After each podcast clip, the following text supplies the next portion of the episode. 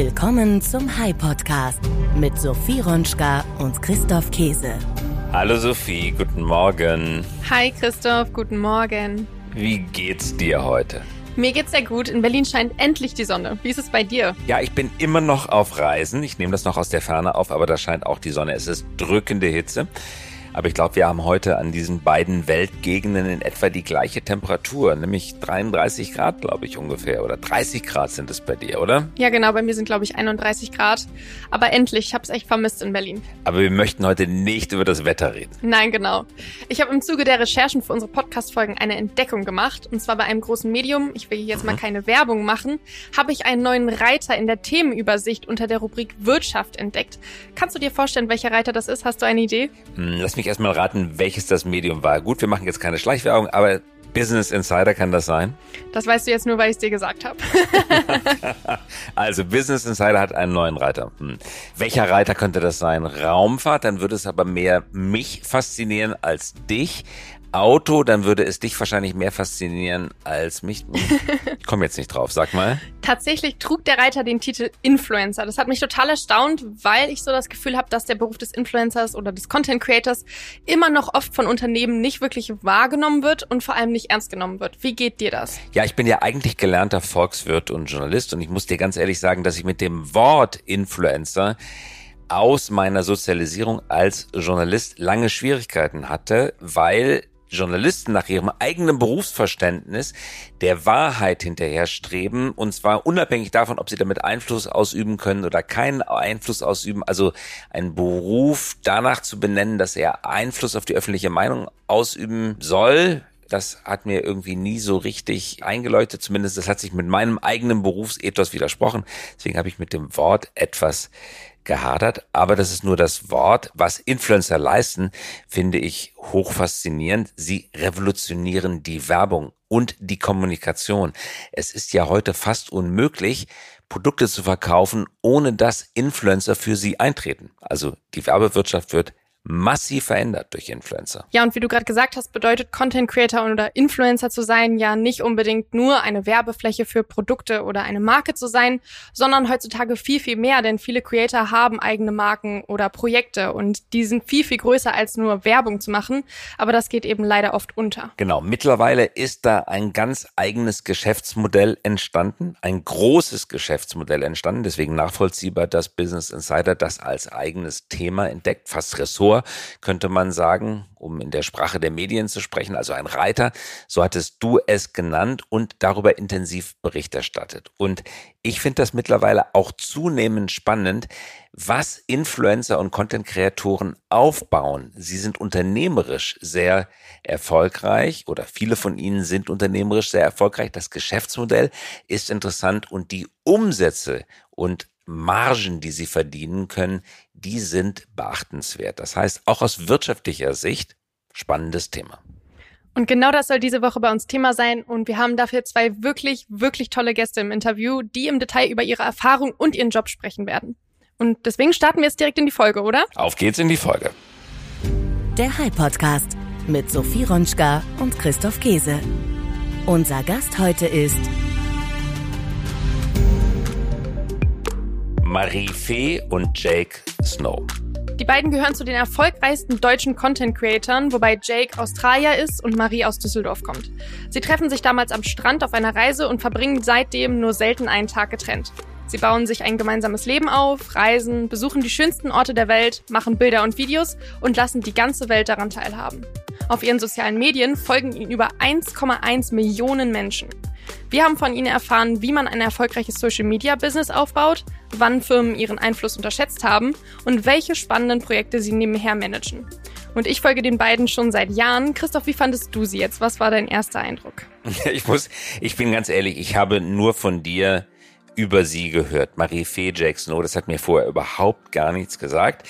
Du hast gesagt, wie wäre dieses Thema mal im Podcast? Daraufhin habe ich mich mit ihrem Kanal beschäftigt. Ich finde die Bilder, die sie produzieren, die Videos, die sie produzieren, faszinierend. Ein unglaublicher Aufwand, der getrieben ist. Es gab da ein Video, das äh, du mir gezeigt hast, das äh, mich wirklich total fasziniert hat. Ja. Weißt du noch, welches das war? Ja, das mit den Pferden, richtig? Ja, die beiden stehen, man muss sich das vorstellen, auf irgendeiner Hotelterrasse, auf jeden Fall an einer Mauer oder so ähnlich oder ja. im Swimmingpool. In einem, ist es, glaube ich, sogar in einem Pool. Es in war sogar einem in einem Pool Pool stehen Infinity sie. Pool. am Strand, Infinity Pool am Strand, so war es. Und man schaut auf das Meer und er hebt sie hoch. Und in der Sekunde, wo er sie hochhebt, kommen sechs, sieben, acht, so wirkte es, schwarze Pferde in das Bild gelaufen, galoppieren ohne Reiter, frei am Strand entlang durch das Bild, während er sie im Infinity Pool hochhebt. Wer einmal audiovisuelle Medien produziert hat, der weiß, wie schwer das zu produzieren ist. Für eine Filmfirma vergleichsweise Routine, aber für zwei Leute, die sich selbstständig gemacht haben mit ihrer Content-Kreation, unglaublicher Aufwand, unfassbar ästhetisch, sehr beeindruckend und nachdem du mir das gezeigt hattest, war ich richtig neugierig auf die beiden. Und wie fandest du sie jetzt? Was war dein erster Eindruck, wo du sie quasi getroffen hast, wenn auch nur virtuell? Eindrucksvoll, muss ich wirklich sagen. Zwei Ja. richtig kluge Geschäftsleute. Als Paar sind sie auch beeindrucksvoll. Also wer sich dafür interessiert, wie Menschen miteinander leben und arbeiten können, wie das als Paar in einer Liebesbeziehung funktioniert zu arbeiten, auch vor diesem Hintergrund, vor, mit diesem Aspekt ist es sehr interessant, den beiden zuzuschauen. Aber als Geschäftsleute kann ich nur sagen, Chapeau. Ja. Äh, Sie haben nicht nur ihre eigene, ihr eigenes Werbegeschäft aufgebaut, sie haben mittlerweile Hotels, sie haben eine eigene Modemarke. Da ist ein richtiges mittelständisches Unternehmen draus entstanden. Wie du vorhin gesagt hattest, sie bereisen die Welt, finanziert durch ihr Geschäftsmodell. Es ist neben der inhaltlichen Geschichte, die an sich schon spannend ist, eine wirklich interessante, lehrreiche Unternehmerin und Unternehmergeschichte. Das hat mich in der Kombination besonders fasziniert. Richtig spannend. Und ich würde sagen, deswegen hören wir jetzt einfach mal direkt rein ins Interview, bevor wir hier noch zu viel verraten, oder? Genauso machen wir es. Auf geht's. Marie and Jake, thank you for joining us. This is very interesting. Thanks for being here. We're very excited to be here. Thanks for having us. It's a pleasure. Thank you. You are incredibly successful influencer with over 1 million, 1.1 million followers, correct? Yeah, that's correct. That's totally amazing. And you kind of stumbled on this business model, which proves to be transformative, not only for your own lives, but also for media, for marketing. So during the half hour we're talking, let's try to explore this. So how did you, you guys met on a beach, did you? In Thailand, in Khao Lak, right? Uh, actually, Koh Tao. Yeah, that's correct. Koh Tao, sorry. This is where the tsunami hit uh, 10 years earlier, wasn't it? Yeah, it was close to here. Yeah, in that area, it got Yeah. it got really swamped. But that's where we met, and uh, we were in our party young days, enjoying ourselves. Yeah, for me, it was um, very, very different because I'd worked um, for six years for a big fashion company in Germany, Peek und Cloppenburg, and did a dual education and didn't travel much. And when I decided to quit my job, I was actually trying to move to Barcelona eight weeks later, and I met Jake, and all my plans changed. Um, I wanted to do my master degree in international business, and then we somehow, yeah, jumped into this social media career that we both didn't know much about, and it wasn't really planned, but it worked out really well. We stumbled into it because obviously I'm from Australia, Marie's from Germany. We knew early that we had to find a way to earn an income online somehow. That way we could have location independence. That was like the number one most important thing for us was location independence. So we had no idea what we were going to do, no idea how we were going to get that, but we knew we needed to find a way. Marie, you were working for Peek and Cloppenburg and your dream was to become a purchase agent, to be doing purchasing for Peek and Cloppenburg. And you were about to be promoted to that position a couple of weeks down the road, but you decided to quit for personal emotional reasons because you met Jake. Uh, but it proved to be a very wise business and career decision as well, did it? Yeah. Um, sometimes when I speak to my old colleagues, um, I laugh about it because um, when I quit, I was still managing um, the biggest um, young fashion department store in Düsseldorf with um, around 40, uh, 40 um, girls uh, mostly. Or, and uh, obviously back then in 2014 15 social media started um, rising. I myself had an account with maybe 200 followers but when um, mr Cloppenburg himself would come to do some checks every few weeks he was asking me miss furlings what would you change? And i told him look we need to get into the social media world.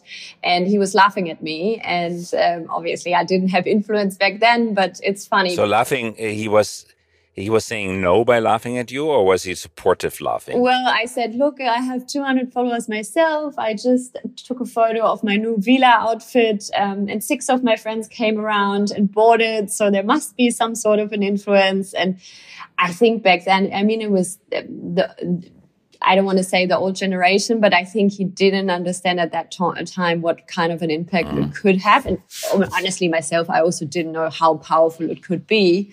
But it was just funny because only a year later, I think, yeah, we had like 3,000 followers. And then from then, it, it went really quickly. It exploded. And Jake, you're from professional sports. So from a different world as well. Um, so what did it feel like for your for your career decision to be changing in such a dramatic way?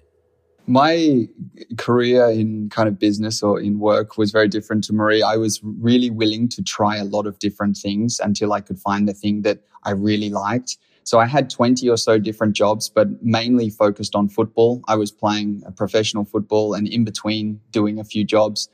And when Marie and I met and we knew we wanted to go digital, first we worked at a winery together to save up money so that we could then travel. And then I really started to enjoy photography and videography.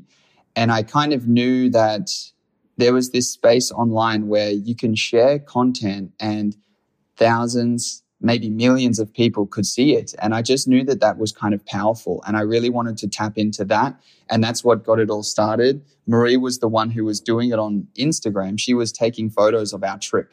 And it all started mainly because we were sharing with our friends and family our trip that we were doing so that we didn't have to tell them everything. we're in Costa Rica right now doing this, this, and this. We could just say, hey, just check our Instagram because you'll see where we are, what we're doing.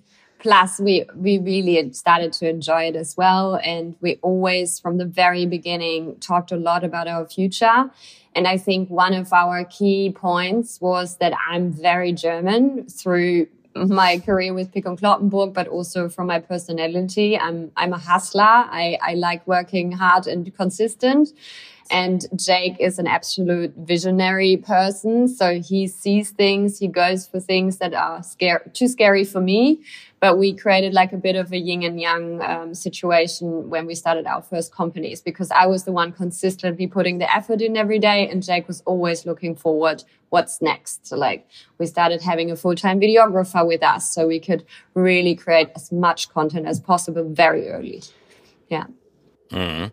So when one looks at your accounts, the one thing that jumps to your attention is the aesthetics. Uh, days are long past when people posted dancing cats on YouTube and this was sufficient to get an audience. Today it's very different. It's very professional. You have professional equipment. You have professional people working with you. You develop your own filters. So every picture that you do has your own handwriting. Uh, so it's a bit like a media company in the old days. You have your own style. Uh, would you agree to that? Yeah, 100%. I think we realized this very early that as the follower number started to grow, there was a light bulb moment that we realized, wow, that's a lot of people. And we don't know what business we want to start. We don't know how we can make money from this. No idea. But there's a lot of people there and they seem to really like what we're doing. And if we can nurture this community, maybe one day we can do something with it.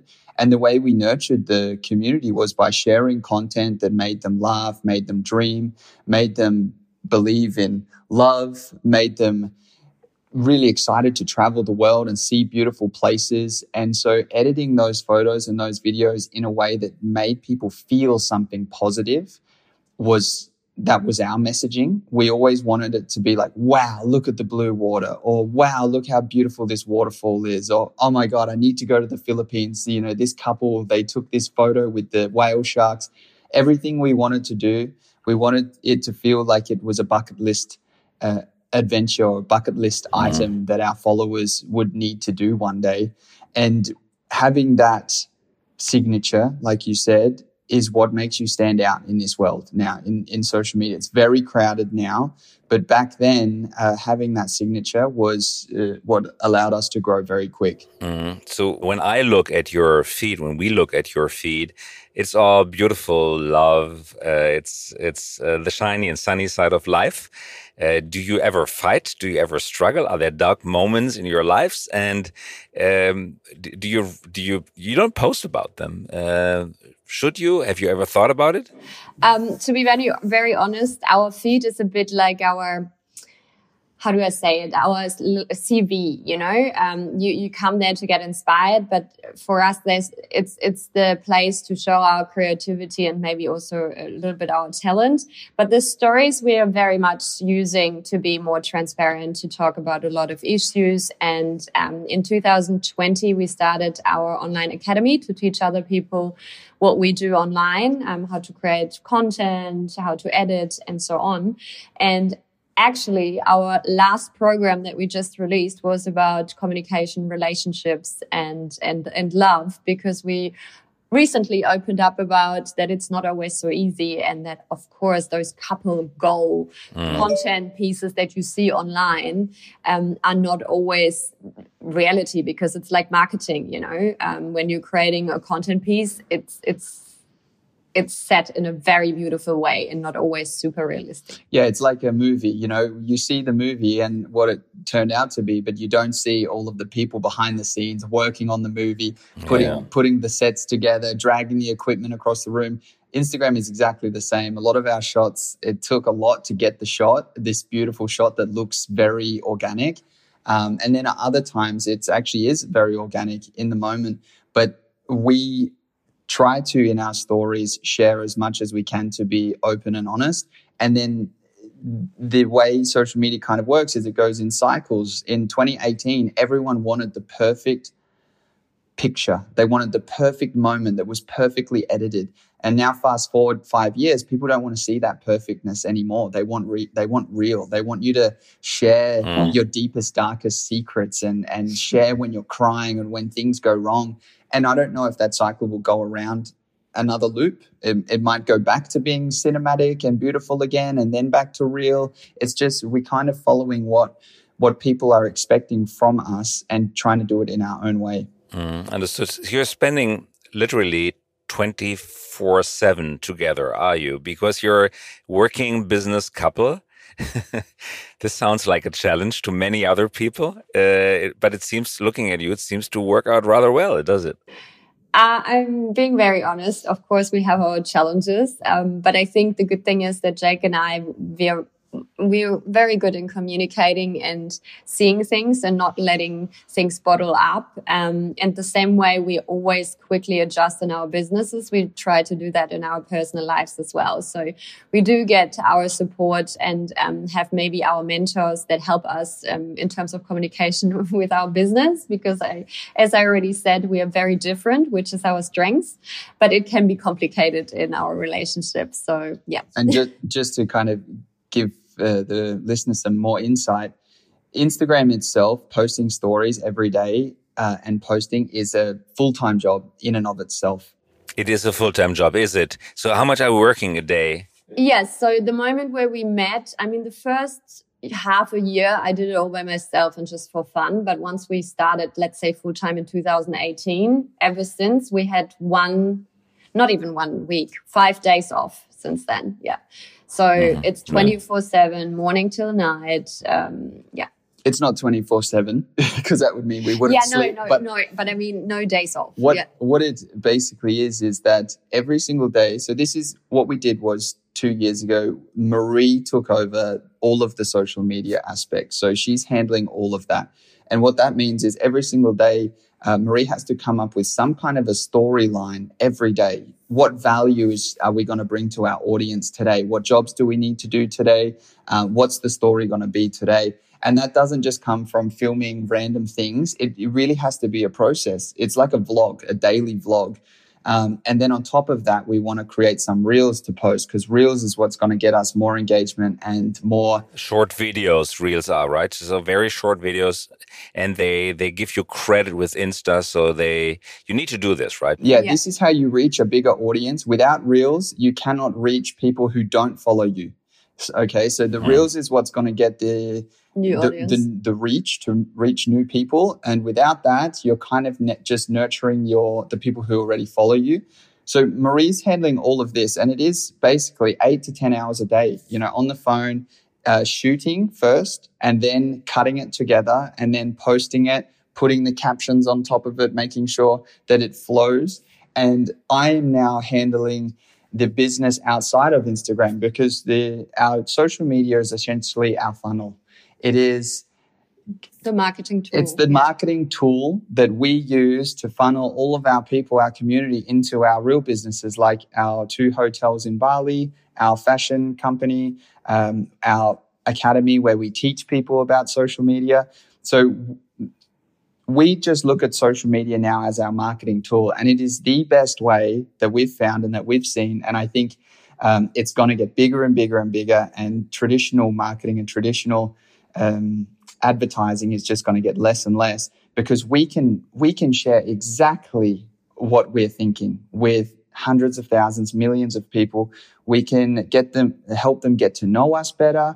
We can explain ourselves. We can tell them about our products. We can tell them about the things that we're creating. And uh, with that, it creates a level of trust and honesty and openness and transparency between us and our customers that's just kind of impossible to get as a brand. And this is what social media is allowing people like us to be able to do. And then brands who want to sell something, they work through us to, so we can genuinely share an experience of a product or a service or something with our audience. And the likelihood of them purchasing that product in the end is much, much higher because they've been basically friends of, of ours for four years. They've been, they've been. Plus, they know that you are risking everything if you promote rotten products, right? Uh, you, you, it's your credibility, it's your business, it's your personality. You cannot run away from your own image. You're fully in. You're, you're not only the editor, you're not only the producer, you're also the main actor, uh, the main act. Uh, it's it's your life, and if you ruin that, then you cannot get a second one. And this is very different from traditional media and traditional marketing because a brand manager or uh, a media executive is never in such a responsible position. They can always change. They can fall up the ladder or can fall down the ladder or move sideways, but there's no personal responsibility attached. So rotten products do get advertisement, but but rotten products have a very tough time getting promotion by people like you. This is why, is, is that correctly explained? A hundred percent. I mean, we are very conscious about what we promote, um, because we know that we would never promote something that we don't use ourselves on a daily basis. Uh, because of exactly what you just said. Like we don't want to stand for something that we that then people can see through. It's just for the money. Um, well, it it's like making a personal connection with us, the, our ourselves. Our mm. we're not a we're not a playing characters. We're playing ourselves. And so if we put our name to something, it is our reputation that's on the line. Yeah. And if if that goes down, mm. like you said, with the cancel culture these days, and you know how quickly people are to judge, we have to be so careful with what we share because one bad decision could mean the six years of work that we put in and the six years of connection and uh, community building that we've done could be over in a second just with one bad decision to make a bit more money or to you know do something silly. So it doesn't make sense for us. And on top of that we've realized that we want to step out of working just for others and creating our own projects just because i always explain it to family members that don't understand what we're doing. It's a bit of like a football career. You don't do this for uh, 30 or 40 years. You might do it for, if you're lucky, 10 years and you go all in and it's a lot of hard work. But if you're running it smartly and you invest your money wisely and you do products or projects that live beyond you, then I think it's, it's the best way to, to do this. So let's have a look at the business side. So how many? It's a little group, two hotels, uh, an academy, the fashion brand. How many people work with you?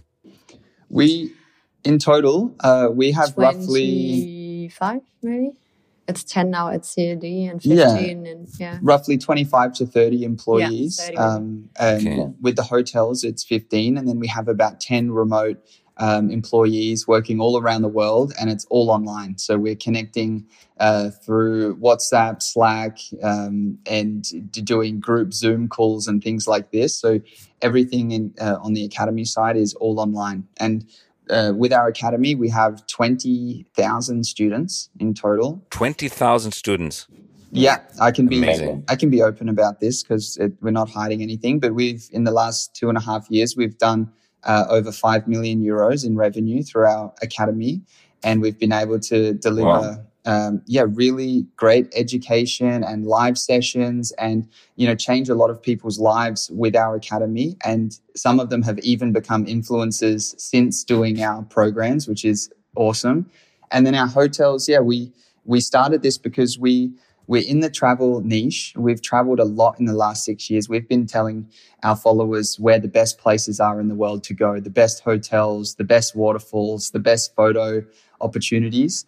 And we realized at one point that we've seen so much, we've been so many places that it was time to stop sharing other people's beautiful hotels and, and build our own with all of the knowledge that we have of our trips in the past and knowing what our followers really like. Uh, we built our own kind of dream hotel in Bali. And it was um, during the pandemic obviously we had to shift because we realized okay we are highly standing for travels and we are selling mainly the uh, photo filters that are related to our travel content. And at that time we decided to stay in bali and use that time then um, to to work on projects that we didn't have time for before because we were just traveling nonstop. And then we were like, okay, now it's time to build businesses. Let's build the hotels. And we also started the online academy and the fashion brand in those two years. Mm-hmm. And when you look at the core business, Insta itself, so um, is that a profitable business? How does it work? Um, the more you can share with our audience, the better. I, I'm not pushing you for numbers, but if you want to share, th this audience is very interested. Uh, yeah. So in general, obviously, um, especially in the German market um, or German Germany or like the DACH, like um, Austria, uh, Switzerland, and Germany, and also the US are very very strong markets when it comes to social media, where people um, really follow influencers and see see the value in it, and where the influencers are also very open and vulnerable. And I think the more you share, the the stronger your audience is that in itself uh, can make millions uh, yearly in, in, in a yeah, but I, th- I think it's important to note that with Instagram, you actually make zero dollars with the app itself. Just post if you have sure. a, if you have a million followers on Instagram, it means nothing if brands don't want to work with you. Um, maybe you get some free hotel collabs, but when you have a, a, strong community who really believe in, in what you're saying and they believe and trust your opinion, that's when you can work with brands uh, to do this social media influencer marketing. So mainly what happens is brands are looking for ROAS. As obviously, they're looking for I'm putting five thousand euros in. I need to make at least six or seven thousand out of it. So it's worth it for me. So a lot of brands are booking stories because it's a direct link to their website, a direct purchase.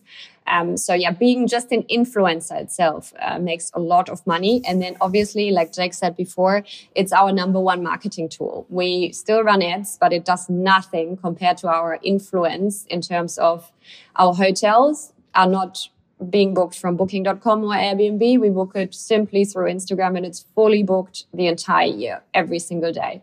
Um, the fashion brand, 90% of the purchases we do, we do through our Instagram stories and posts. So it's, it's extremely powerful. And one thing to also note for um, all the business people out there is that when you do a marketing campaign for a magazine or a newspaper or a radio show or a TV ad or a billboard, there is no way for you to track at all how that ad actually performed. Maybe, mm. maybe when you look at your, sa- mm. your sales, you see a bit of a spike and you think, oh, that, that might have been because of that ad that we run on the TV.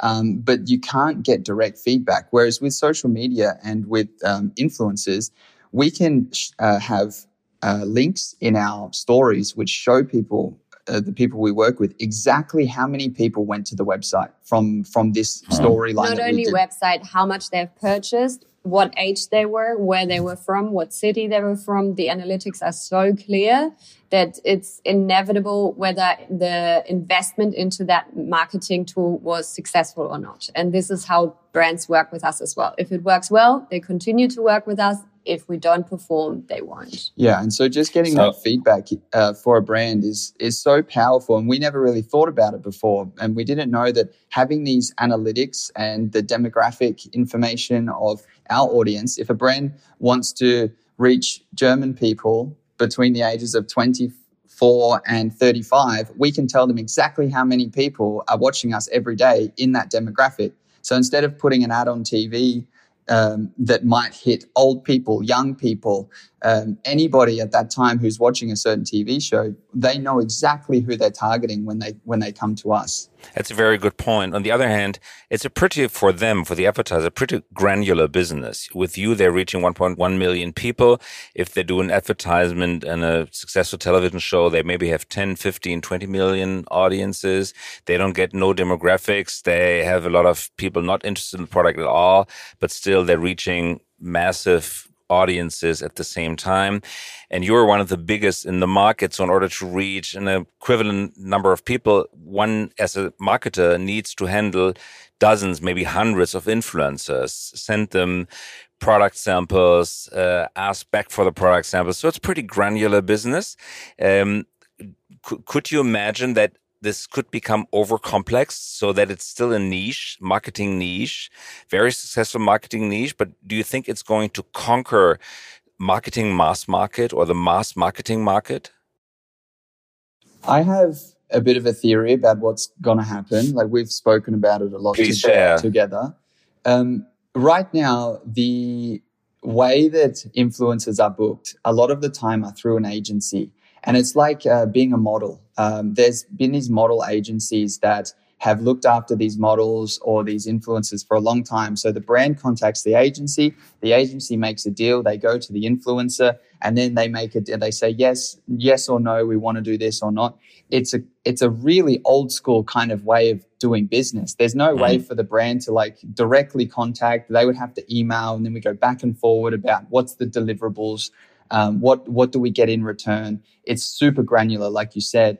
Yes. But um, I believe that there will be an app or something that's going to come out in the future where, as an influencer, we'll be able to sign up. As a brand, you'll be able to sign up, and agencies can also sign up. And it's literally just going to be something like we get a, a, pitch that will say, this is what we're offering. Um, this is what we want in return. Yes or no. There's a contract that binds that together. There's a date that we would have to deliver that, that content. We would then send screenshots of the analytics, which would go straight into a dashboard. And then the brand would see it all. It's super transparent. We can see the ROAS that they got from our thing. The, the fact that this um, isn't there yet. It's going to be at some stage. Jake Snow and Marie are going to build it, right? It is. it's very complicated, but someone will for sure. I, I, I mean, it already yes. happens with giftings um, where the brands are not doing this anymore, but you can do it yourself. You can sign up yourself and it gets directly sent from the fulfillment center. So the brands or the marketing team doesn't have to do anything themselves. So it's all automated. But I also think that I don't know. This app will definitely exist. So the the marketing, the the big ones um, that have big marketing budgets, they will just just have to pr- prove, and that's it. And everything else is automated. Yeah. Yeah. They put in what's the budget. They say this is the budget we have. This is the people we want to reach. This is the product. and this is the market. They click boom, and then it will just say here's ten influencers with this amount that have been already um, authenticated and already been kind of um, approved because a lot of influencers influencers have fake followers and things like that.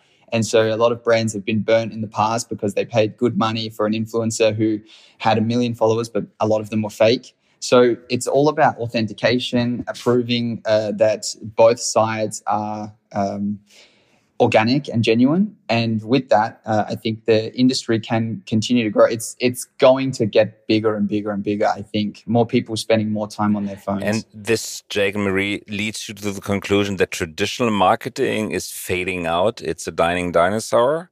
Is this what we're describing the future? Of all marketing or a majority of marketing? I think it depends. Um, I think things some of the OGs will fade out. Um, what was popular before, I think there will always be marketing on. Maybe it's not TV, but like where where the kids go. Let's say Netflix and so on. There will be ads uh, in general ads it's, but people see through them more than influencers because there's like this friendship the trust so i definitely think normal marketing won't go away, but the the influencer part will definitely grow. I think the market share is mm. going to get uh, gobbled up by influencer marketing, uh, uh, one part of it, but also just new medias because marketing and, and advertising, you just want to be where the eyeballs are.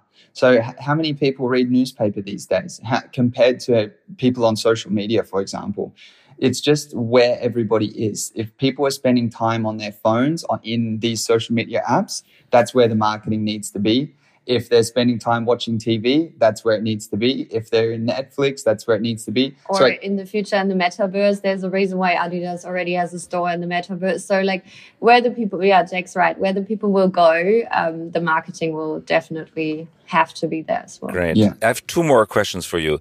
One is a business question. We're talking about a triangle. It's you, it's the marketing, and it's Instagram, uh, meaning Facebook, Meta.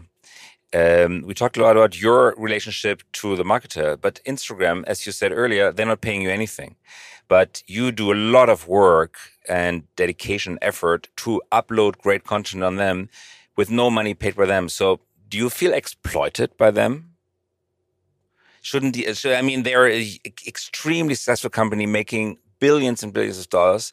They get billions and billions worth in data and they give you zero should you be asking them to pay you as well? Uh, I have mixed feelings about it. Um, I think we always say that we are very grateful because Instagram, on the other hand, is for free for us as well. And we were able to grow something and become millionaires. And I would have never, ever in my life expected that. And that was also somehow thanks to the social media platforms that we are using. But on the other hand, you see something like YouTube where people make a lot of money um, with every single view. And Instagram and Meta, they have announced it several times, but I think I don't know if well, they will ever pull through it. Um, we obviously, as influencers, still make a lot of money through it as well, and that's the part where I'm, let's say, grateful. I see YouTube staying strong and maybe being the force in social media for the longest period of time because they are the platform that is looking after the creator the most. They they're allowing creators to put the ads into the platform, and so for every view, every video that they post, they're getting rewarded for it. And I think if Meta doesn't come up with a way to nurture their creators and make their creators feel like they're supported and looked after, those creators will go somewhere else where they're looked after better. Especially so I, I, sorry, they're being looked after because it's yeah. getting more and more difficult to get reach because the platform is getting more busy and you're working and you're not seeing the results. As long as you see results, and that's why so many jumped on the TikTok trend in 2020 because you were all of a sudden growing so much easier than on Instagram. And I think Instagram has realized that as well. I think they will sort it out, but they really do need to make sure that, um, yeah, they're, they're taking care of the people who are putting so much time and effort into making the app what it is. And if they forget about that, then it'll be a quick demise, I think, because we'll all jump ship. You know, we'll say, uh, why yeah. would why would I be posting? Content is king. king. Content is king. Uh, they depend more on you than you depend on them, at least as a group. Last question, maybe uh, with a more personal touch. When you're looking for a partner to do this, because many people, having listened to us, will want to do something similar. When look for a partner, not not romantic partner, but business partner, the two of you, what do you value most, Marie? What do you value most in Jake as a business partner? I think in Jake, just it's hard for me to say because I obviously love him and he's my partner. But as a business partner, he complements me. He has the strengths where I have my weaknesses. And I always say that to our students, try to find someone who you have the same values with, but your strengths are maybe the opposite, or you can at least complement each other because I know I will show up every day, but I'm very scared to do new things that I have never done. I'm good at what I'm good at, but I would never do this. So this is what I value the most. And I think what I value, Jake, yeah, with, with Marie, but also with other business partners, it's a radical honesty, even when it doesn't feel comfortable or it's something you don't want to talk about. Being brutally honest is generally going to at least keep the conversation open and make sure that everyone knows where the other people are at and you don't harbor resentment. Our business partners are from Portugal and we've had some big fights um, because of this honesty. But in the end, uh, it was the honesty that kept us together because we don't keep secrets from each other. And if there's something that's not feeling good, we speak about it. And if we have to have a bit of a fight or an argument, at least we know we're all being truthful. So I think radical honesty in, in business partners is also very important.